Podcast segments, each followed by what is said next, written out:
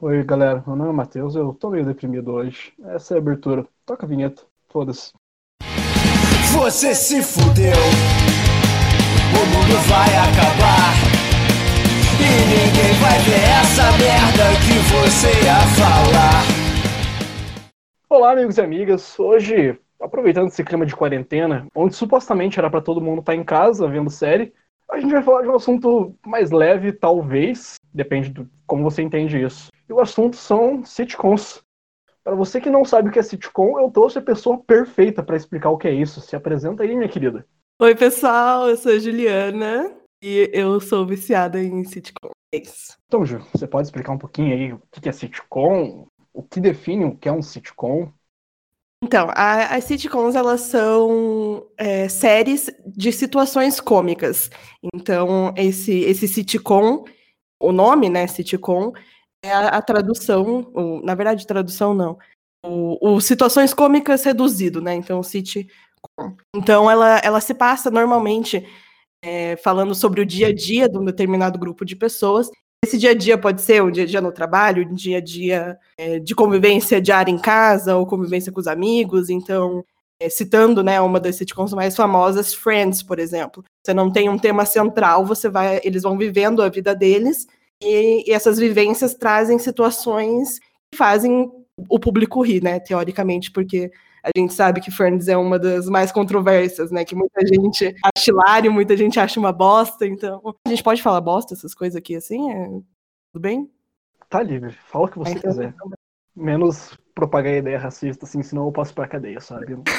não, tranquilo, isso não vai acontecer. Mas aí é isso, as, as sitcoms são o meu gênero de, de série favorito, assim. Isso que cá estou falar sobre isso. Especialista, né, amores? Especialista. Eu acho que sitcom, no geral, elas acabam meio que virando um time de futebol, sabe? Cada série. Porque a maioria das pessoas que eu conheço, ela é muito apegada a uma sitcom específica. Uhum. E, meu, ela vai odiar outras. É engraçado, ver Porque vira um extremismo. A, a galera ama ou odeia Friends, por exemplo. Uhum. É, não tem um meio termo, não tem tipo, ah, gostei da primeira temporada, segunda mais ou menos.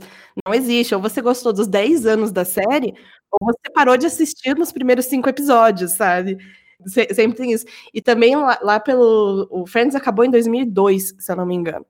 Uns anos depois surgiu How I Met Your Mother. E aí, meus amigos, que o negócio ficou louco, porque as duas séries falam sobre um grupo de amigos que moram em Nova York. Aí começou as comparações. E não, porque Friends é isso, não, porque How I Met é isso, não, porque é melhor, não, porque é pior.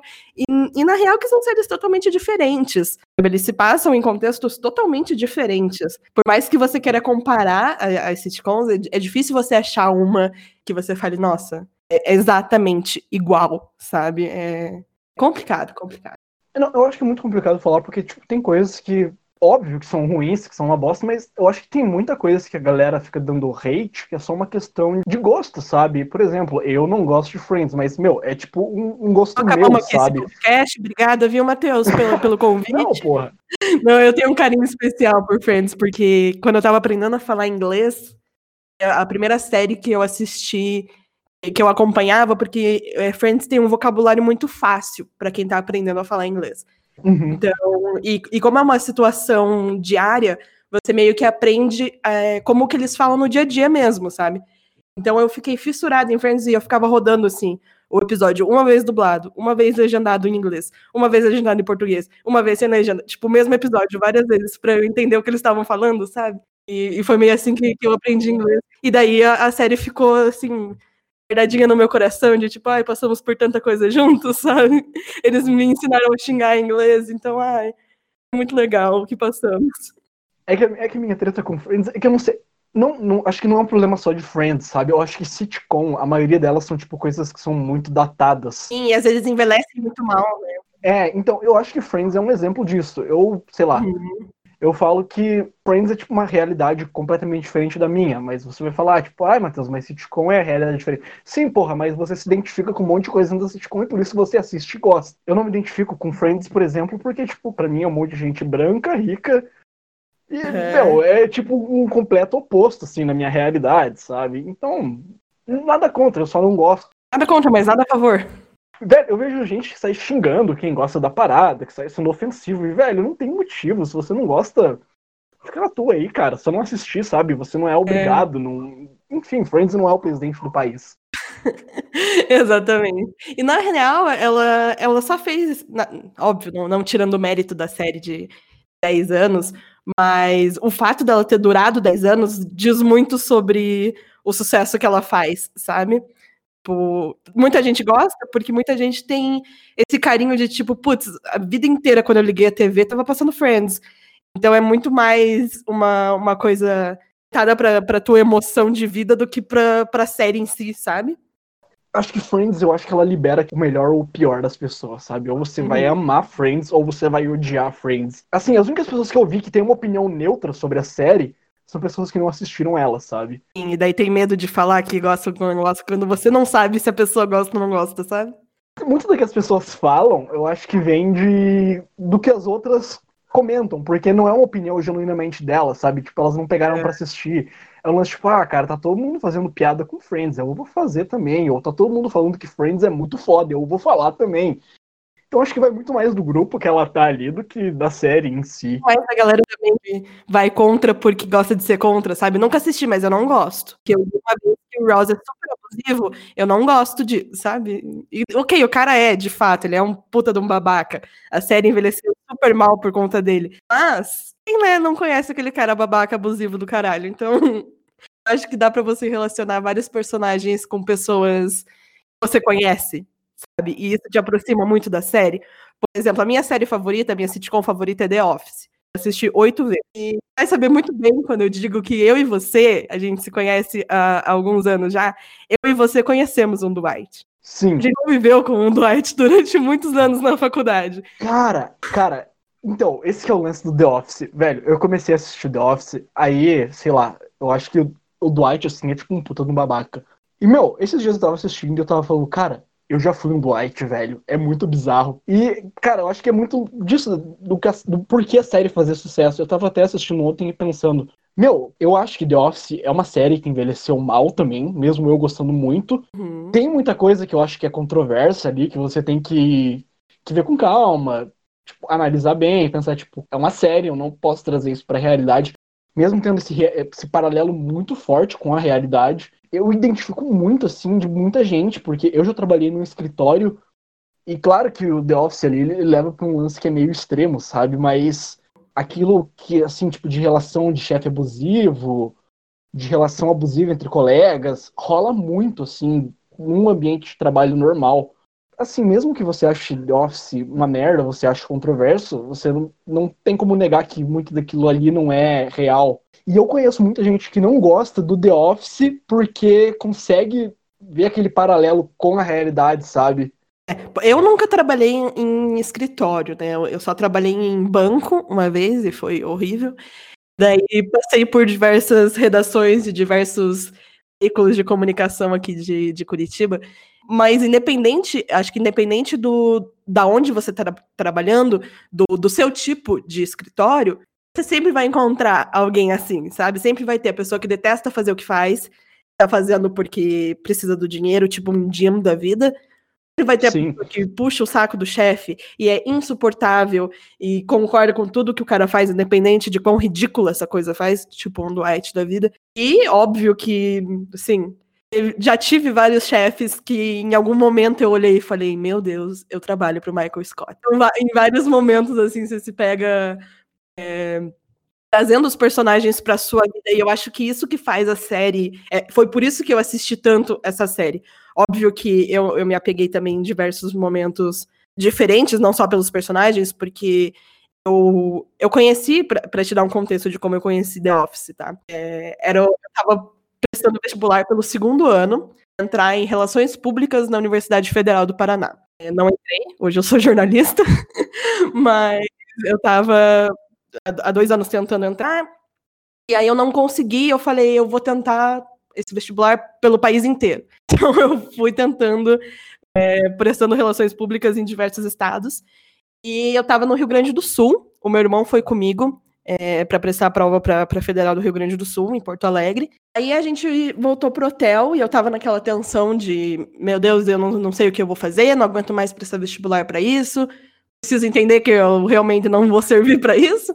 Então eu tava, tava meio chateadona, assim, sabe? E o meu irmão, que, que foi comigo para essa viagem, é, falou: Ó, oh, eu tô com uns episódios baixados de uma, de uma série aqui que eu acho engraçado. Talvez você goste, o clima fique melhor, não sei, talvez a gente consiga conversar e você pare de chorar. Aí sentei com ele para assistir. Isso era, sei lá. A gente pegou uma temporada aleatória, assim, ele tava, sei lá, na sexta temporada. Eu assisti um episódio, eu chorei de rir. Eu ri muito, muito, muito. Falei, cara, é isso é, é essa série que eu preciso para minha vida nesse momento, sabe? A gente voltou aqui para Curitiba, eu assisti a série inteira, e aquele ano foi 2014, e desde então eu assisti a série oito vezes. É, mas então, isso que eu acho legal de foi de sitcom no geral, assim. Eu não tenho, eu pelo menos eu não tenho muita paciência para ficar repetindo série, até para ver assim, às vezes, se eu consigo assistir meio direto é um milagre, assim. E que uhum. nem o meu irmão, ele curte pra caralho Brooklyn Nine-Nine e eu, eu acho que ele já assistiu a série tipo umas seis, sete vezes também. Tipo, de vem looping, sabe? Termina, aí, sei é. Mal passa uma semana ele tá vendo de novo. E eu acho que tem muita. Eu conheci muita gente assim, sabe, que fica repetindo as séries. É, e o que eu acho interessante, pelo menos para mim, eu sempre falo isso, falei isso no, no meu textão de ano novo, no começo desse ano. E eu acho que um pouco da graça da vida, para mim, tá eu ainda achar graça em The Office, sabe? que eu assisti tantas vezes que eu começo a rir antes da piada acontecer. Do jeito que os personagens se olham, eu começo a rir porque eu sei que vai vir uma piada muito boa. E mesmo assim uhum. eu dou uhum. piada. E, e eu, às vezes eu falo junto qual é a piada. Às vezes eu, eu tô assistindo e eu falo, that's what she said. Junto com o cara. E, e, eu ainda assim acho graça. Então não, não sei, não sei o que acontece comigo. Série é tipo uma coisa que deve estar meio apegada, presa a você. Porque é que nem Chaves. Tem gente que viu a porra do episódio do Chaves pela milésima vez passando no SBT e ainda dá risada pra caralho, sabe? E eu sei que eu vou ser polêmico e as pessoas vão querer me bater. Eu não consigo achar graça em Chaves. É isso, gente. É, mas eu acho que a nossa geração já não gosta muito, sabe? Igual a geração dos nossos pais. O meu pai uhum. é apaixonado por Chaves. Eu acho um saco porque eu não acho graça nas piadas. Pra uhum. mim, é, é, tipo, é tão longe da minha realidade, não, não, não consigo achar nada de engraçado em Chaves. Eu não acho engraçado o. Nossa, agora eu vou destruir Chaves. eu não acho engraçado o, o visual, eu não acho engraçado as piadas, eu não acho engraçado os personagens, eu não acho engraçado nada. Mas, enfim, desculpe aí pra, a gente vai ser cancelado na internet, mas tudo bem. Eu não vou nem dar meu Instagram no final, que é pra não me cancelarem de vez. Vai sofrer um linchamento virtual, virtual porque não gosta de chaves. É, imagina. Mas eu, eu acho muito comum não, não gostar pro, pro pessoal da nossa idade, assim, sabe? Se você pegar os nossos três amigos em comum, é, nenhum deles vai, gostar, sabe? Ah, o Júnior eu acho que gosta. Mas é que o Júnior é velho. Perdoe assistindo novo. Pobre Júnior. Saudades, inclusive. Mas é, mas é bem isso que você falou. Eu acho que é uma questão de geração. A nossa geração, ela vem de um humor um pouquinho mais, mais negro, assim. Exatamente. Nem, sei lá, é o humor de The Office, ou o humor ali. Do... Não sei se Friends tem essa pegada, ou se é um pouco mais tranquilo, assim, em relação ao humor. Eles têm umas piadas pesadas, com, com assuntos pesados, assim, tipo, com uhum. morte e tudo mais, mas não não é um humor sarcástico, assim, sabe? Não é um, um humor The Office. É, é um humor, uhum. é, eu acho que é a transição perfeita entre um humor Chaves e um humor The Office, sabe? O lance do Chaves também é que eu acho tudo muito repetitivo também. E é um lance que as pessoas veem graça justamente pelo fato de ser repetitivo. Eu nunca vou entender, eu acho que Cada um tem direito de gostar do que quiser e quem somos nós para julgar, não é mesmo? Exatamente. É verdade. Mas voltando pro The Office, eu gosto muito da série porque, tipo, ela. Meu, você consegue muito bem traçar esse paralelo com a vida real, sabe? Mesmo aquilo ali, muitas das situações sendo coisas extremas e completamente caricatas. É o que você falou, você consegue ver um Dwight, você lembra de alguém, você consegue ver uma, uma Angela e você lembra de alguém. Uhum. E, meu, isso é mágico na série, é, é incrível, sabe? Ou você tem um mínimo de identificação com algumas pessoas da série ali. Com um lance que muita gente pensa que é o Jim, mas está sendo um Dwight. Todo mundo vai procurando. Você mira no Jim, tá certo no Dwight. Eu acho que assim a gente consegue, por mais extrema que seja a situação, acho que essa é a graça, sabe? Você consegue ver quão ridículo é a situação que a gente se coloca, se faz passar e fala, gente, mais extrema que ela esteja passando na minha televisão, já passei por isso, sabe? Então você fala, como que eu me submeti a um negócio desse?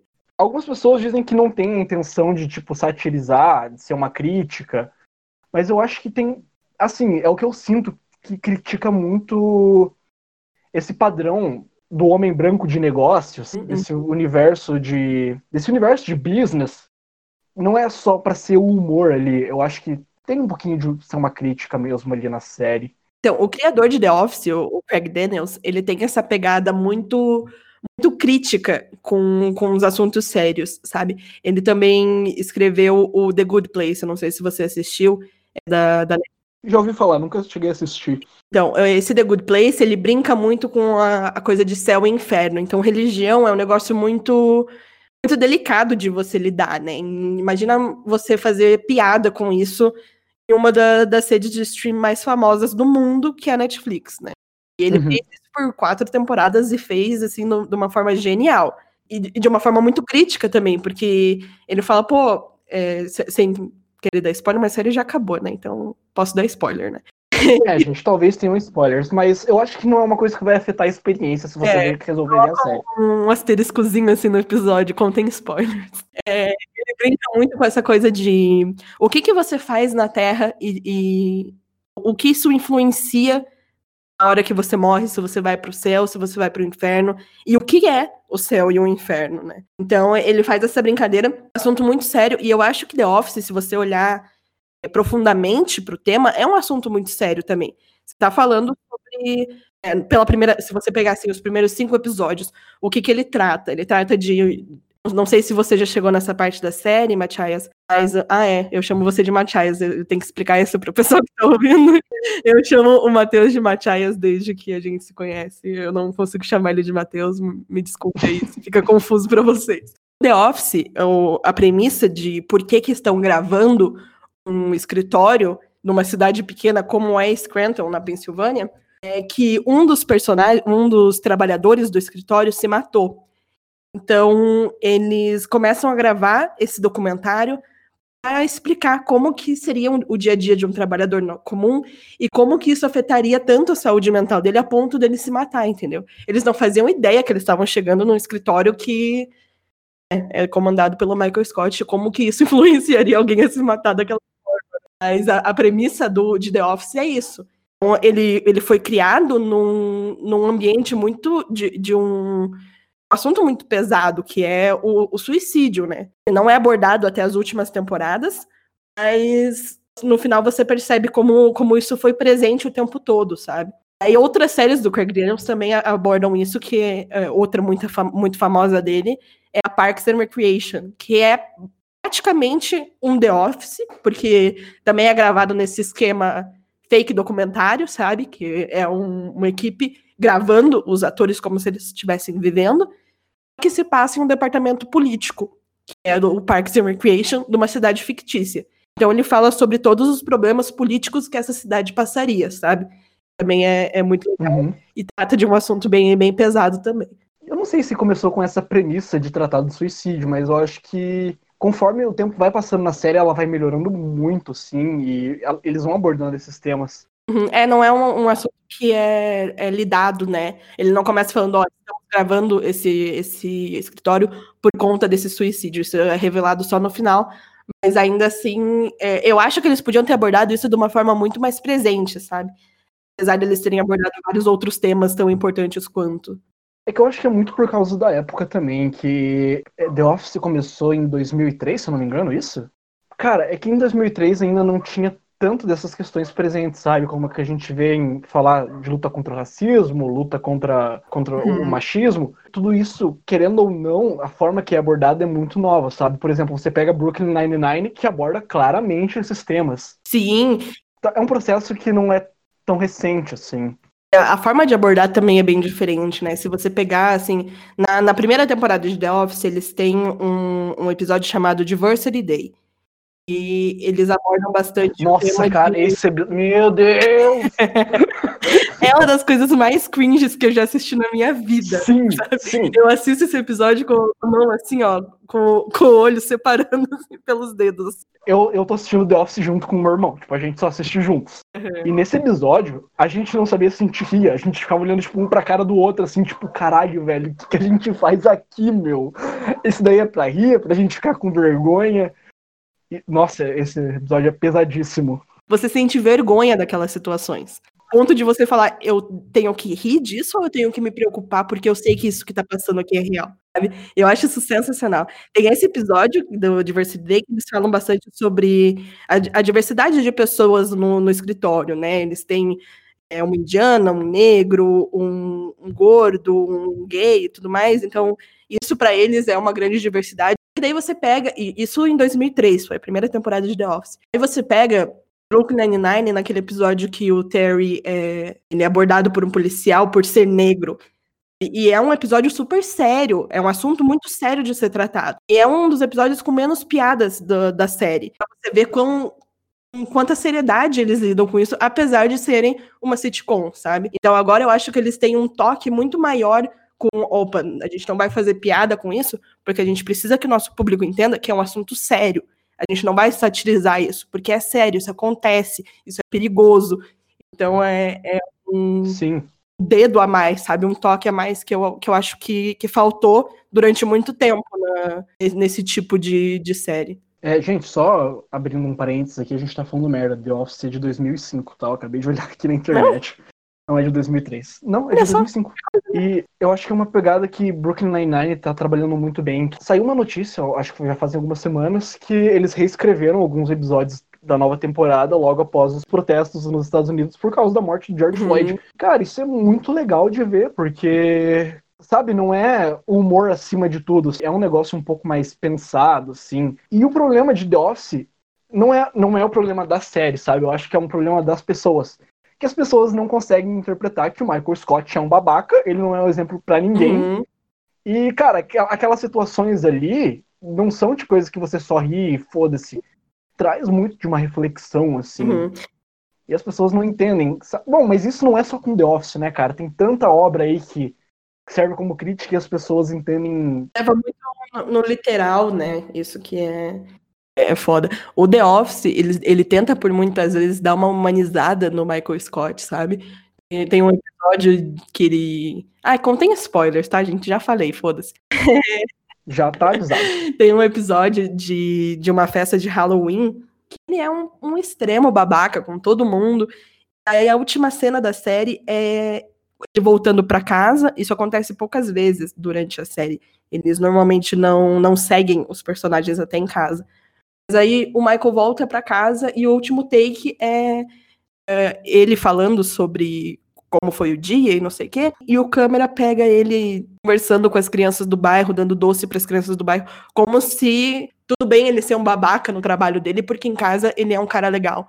Então, tentam dar essa humanizada que eu sinto muito forçada, sabe? Que não só nisso que tentam humanizar várias vezes que você vê ele triste, que ele fala da relação com os, que ele te, tinha com os pais dele, uhum. do, das coisas que ele se fodeu. É como se desse uma justificativa para ele ser o que ele é hoje. É, exatamente. Gente, eu acho que você ter se fudido na vida não é justificável para você ser um babaca, porque é entendível o porquê ele é, mas não justifica. Sim. Eu vou falar por mim. Cara, eu já me vi sendo um babaca em muitas situações. Eram momentos que eu tava que eu tava passando por. Eu já passei por muita situação bosta na vida. Só que, meu, hoje olhando isso com mais maturidade, eu olho e penso, não tinha um porquê. Quer dizer, até tinha, mas eu não deveria agir daquele jeito naquelas situações. É complicado você lidar com isso. Não é um problema do Michael, só do Michael Scott, é um problema assim do mundo real. Muita gente que usa isso como uma justificativa para ser um escroto. Mas aí você olha assim, você, por exemplo, usando o exemplo que você deu, vendo você agora, sabe? Você olha para trás e fala, putz, é um babaca. Deveria ter feito de uma forma diferente, deveria ter aprendido com os meus erros de uma forma diferente. Mas você, sei lá, cinco, seis anos atrás, não ia ter essa cabeça, sabe? E, e é por isso que a gente. É, só que o, a, o problema disso é que sua vida não foi gravada, sabe? Você não consegue. Ninguém tá assistindo Sim. isso. Então não dá pra você falar que, putz, envelheceu mal, igual a gente pode falar de várias séries por aí, sabe? Que teve uma, um público muito maior vendo tudo isso acontecer. Então, o que, o que era um problema em, 2015, em 2005, com, com tudo que The Office passou, não era um problema na época, mas agora é? Não, sempre foi um problema. A situação é que agora a gente tá falando, né? Meu, The Office serviu para eu olhar para trás e falar, caralho, mano, eu era muito mais bosta do que eu me lembrava, sabe? Uhum, uhum. Por exemplo, sei lá, quando você vê o Dwight puxando umas facas enormes assim, se achando foda, você fica tipo, caralho, que otário. Eu fazia uhum. isso, gente. É, é, muito da forma que eles se tratam também, né? Tipo, a forma que o Michael trata o Toby, por exemplo. Tudo bem que Toby é um personagem que, assim, um personagem X, sabe? Uhum. Ele não faz a menor diferença na série. Mas, porra, eu, por muito, muito tempo, na, nas primeiras vezes que eu assisti, eu também entrava nessa onda de, nossa, Toby pior personagem, nossa, detesto, não sei o quê. Daí, no final das contas, eu falei, cara, qual a razão pra isso estar tá acontecendo, sabe? Quando que isso aconteceu? É só porque o cara contra tudo que o Michael Scott faz no escritório, porque o Michael está errado, sabe? E de repente ele é o cara odiado por, por ser o cara que fala, gente, isso aí tá errado. Vamos fazer isso, não vamos xingar os outros assim, sabe? The Office peca um pouquinho, acho que nisso, sabe? Eu sei que tem gente que vai ouvir isso e vai falar, nossa, essa geração é muito sensível, mimimi. Mas não que The Office tinha que ter, tipo, uma, aquele finalzinho do He-Man, sabe? Com o personagem falando, então, gente, hoje nós aprendemos que bullying não é legal nós não devemos zoar. Não, não te faltou deixar claro que as, alguns personagens são babacas, porque, tipo, é muito claro que eles estão sendo uns idiotas. Uhum. Só que eu acho que faltou um pouquinho deles lidarem com isso e, e alguns desses personagens se foderem um pouquinho mais ali, sabe? Que nem, sei lá, por exemplo, o personagem do o D'Angelo ali. Eu acho que ele teve o final perfeito ali no The Office e foi deixado claro, mano, o cara era um imbecil, se fudeu e é assim que tem que ser. Mas ainda assim, no final das contas, essa morte do, do D'Angelo caiu por cima do Jim, né? No fim das contas, o cara matou o chefe e tá tudo sob controle. No, no, outro dia eles vão trabalhar e tá tranquilo, sabe? E, e, é um pouquinho, porque, cara, é ficção. Eu acho que não dá para ser levado demais ao pé da letra. Mesmo que a gente trace esse paralelo com a realidade, não é real ainda. Sim, sim, é uma situação totalmente caricata, né? Como você falou. The Office não é para ser levado a sério, é para ser visto como diversão e não para ser uma coisa que você tem que trazer para sua vida. Exatamente, eu acho que, que serve para você rir da sua vida, sabe? Ele te mostra quão extremos são as situações que você passa para que você consiga rir da sua desgraça, sabe? Você fala, nossa, realmente isso acontece, kkk, kkk. É, você ri, pensa que aquilo acontece, e é justamente o que a gente falou do episódio do do dia da diversidade. Muitas vezes você ri daquilo, mas você pausa para refletir, tipo, caralho, mano, isso acontece, é uhum. é real, sabe? É muito bom, porque. Bom não, né? Porque tem gente que não entende isso. Mas isso acontece com todos os gêneros também, né? De, de série. A gente tá falando aqui de sitcom porque, né? Formada em nove temporadas de The Office, nove, dez temporadas de Friends e etc. Eu consigo ver isso acontecendo com várias produções audiovisuais, sabe? Ah, cara, eu adoro The Office, eu acho que eu fiquei Puta, tão cara. feliz quando você me respondeu aquele tweet falando que começou a assistir. Meu coração, nossa senhora, cheguei a palpitar, Matias. Eu falei que, meu Deus, graças a Deus, alguém escuta o que eu falo na internet. Porque eu costumo falar que eu tô na internet para falar de três coisas: The Office, minha voz meu, e os meus gatos. Então, se alguém escuta o que eu falo de alguma dessas três coisas, eu já falo, ai, gente, tô muito feliz. Obrigado, obrigado. Só que eu não sei se eu tô preparado pro final de The Office, sabe? Eu e meu irmão, a gente começou a assistir a nona temporada ontem.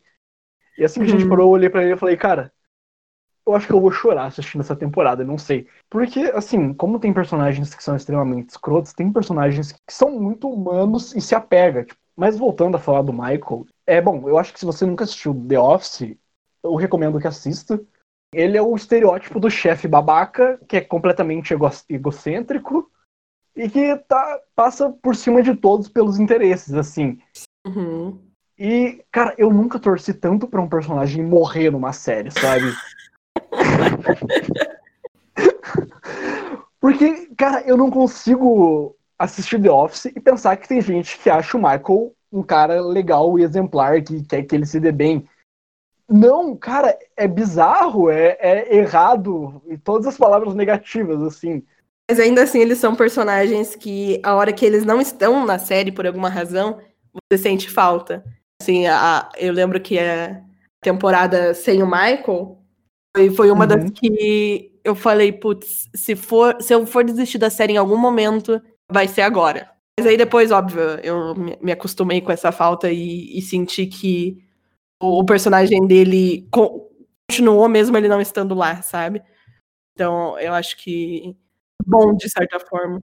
Deixa eu contar um caos de um dos meus chefes. Não vou citar nomes de, de empresas por motivos óbvios, não quero processo nas minhas costas. Eu também não. Uma vez eu tava na, na redação e entrou o, um dos bambambans, assim, do, do veículo de comunicação.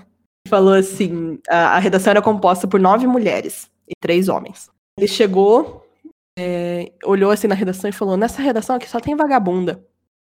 Meu Como que vocês me fazem ir para uma pauta dessa? Aí a, a, gente tinha pautado ele para cobrir um protesto em um dos bairros aqui de, de Curitiba.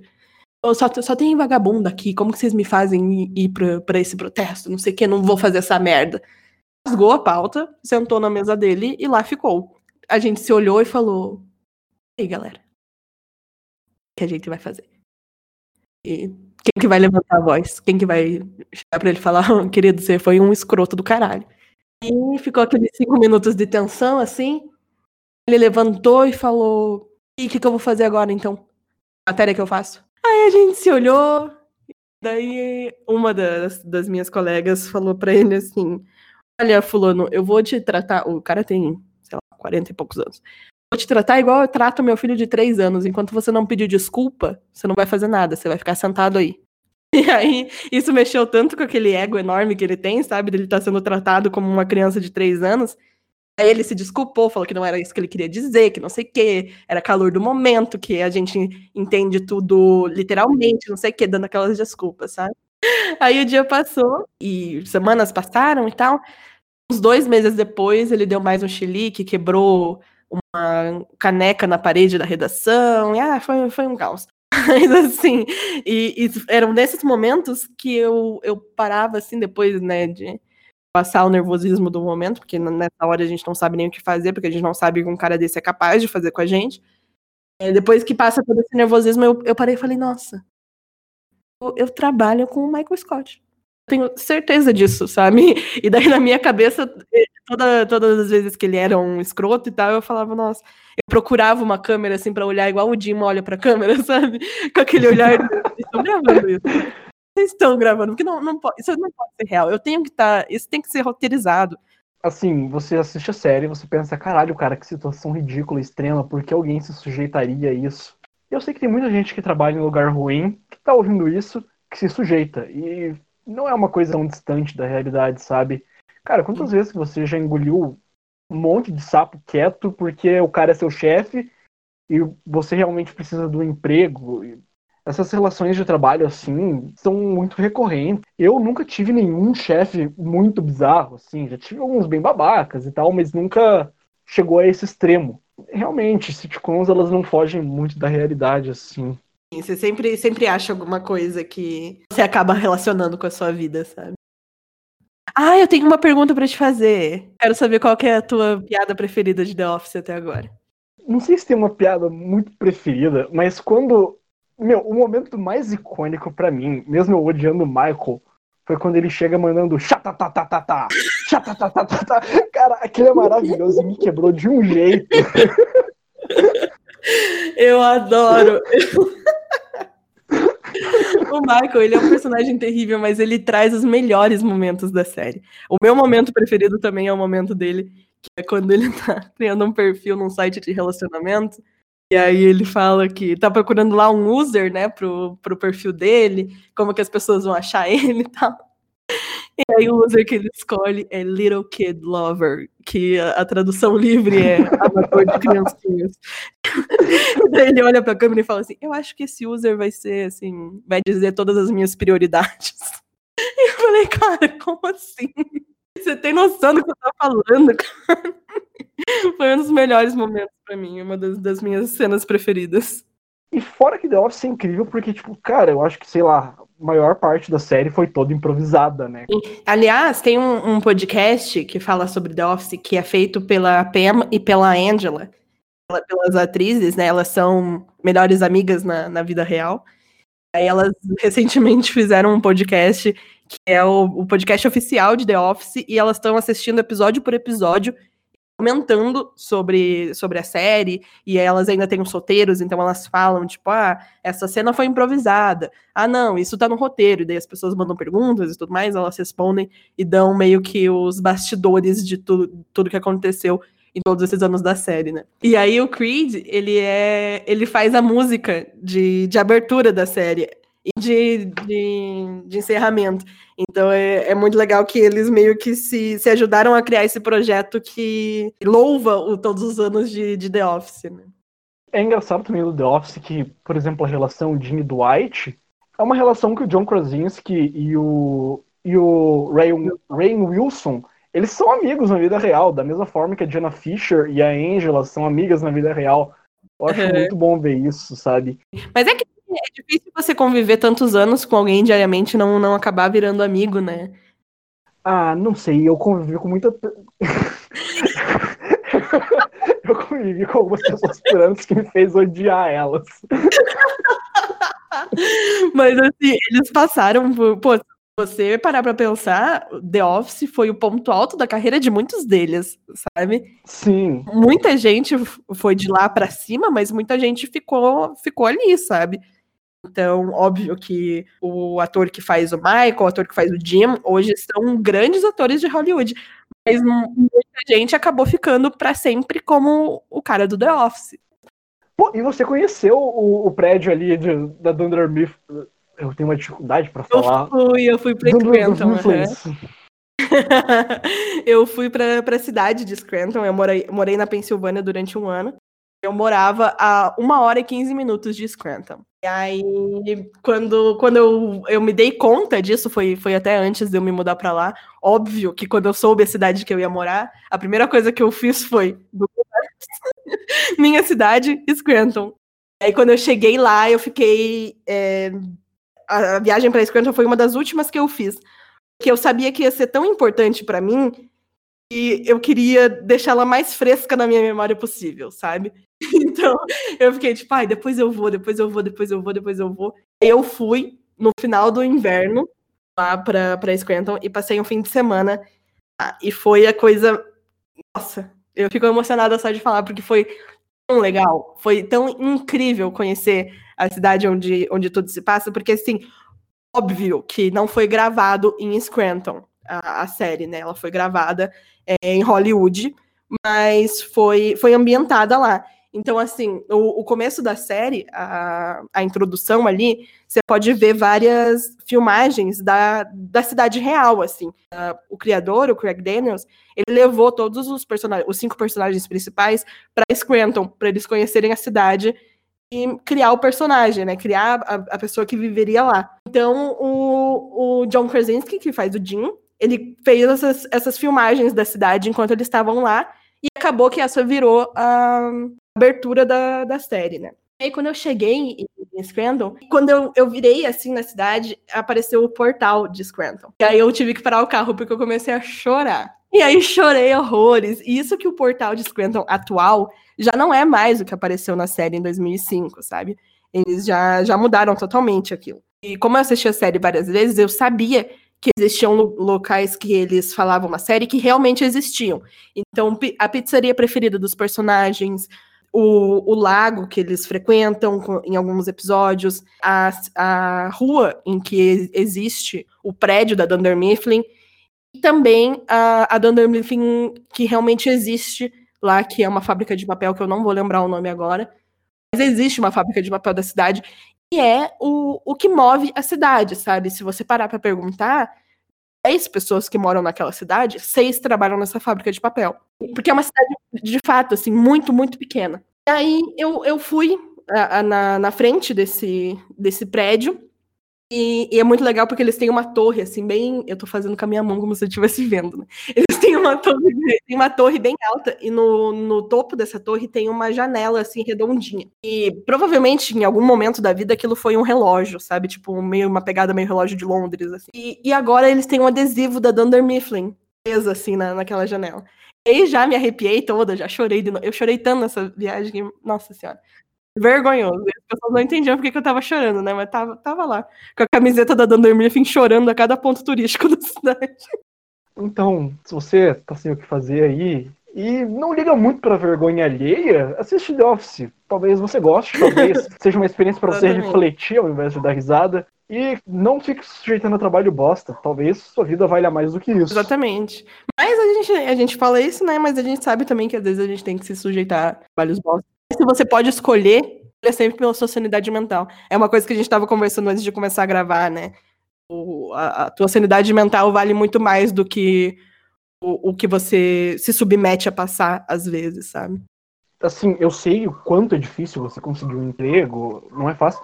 Mas muitas vezes é uma questão de sair um pouco daquela zona de conforto do seu trabalho. É tipo, porra, você uhum. distribuir um currículo, se esforçar para sair, porque acho que as pessoas acabam se prendendo demais ali.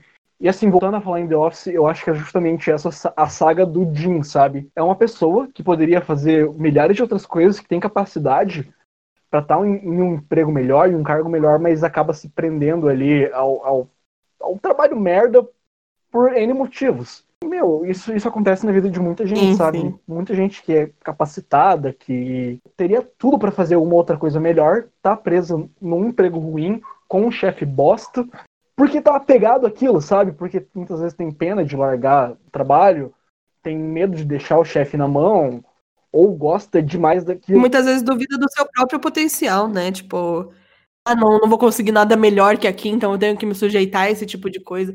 Gente, não, sabe? Vocês são foda, eu confio no potencial de vocês. Pessoalmente falando, esse é um dos meus maiores medos, de me dar conta que eu tenho 40 anos, eu tô há mais de 10 anos uhum. trabalhando num emprego que eu odeio só pelo salário.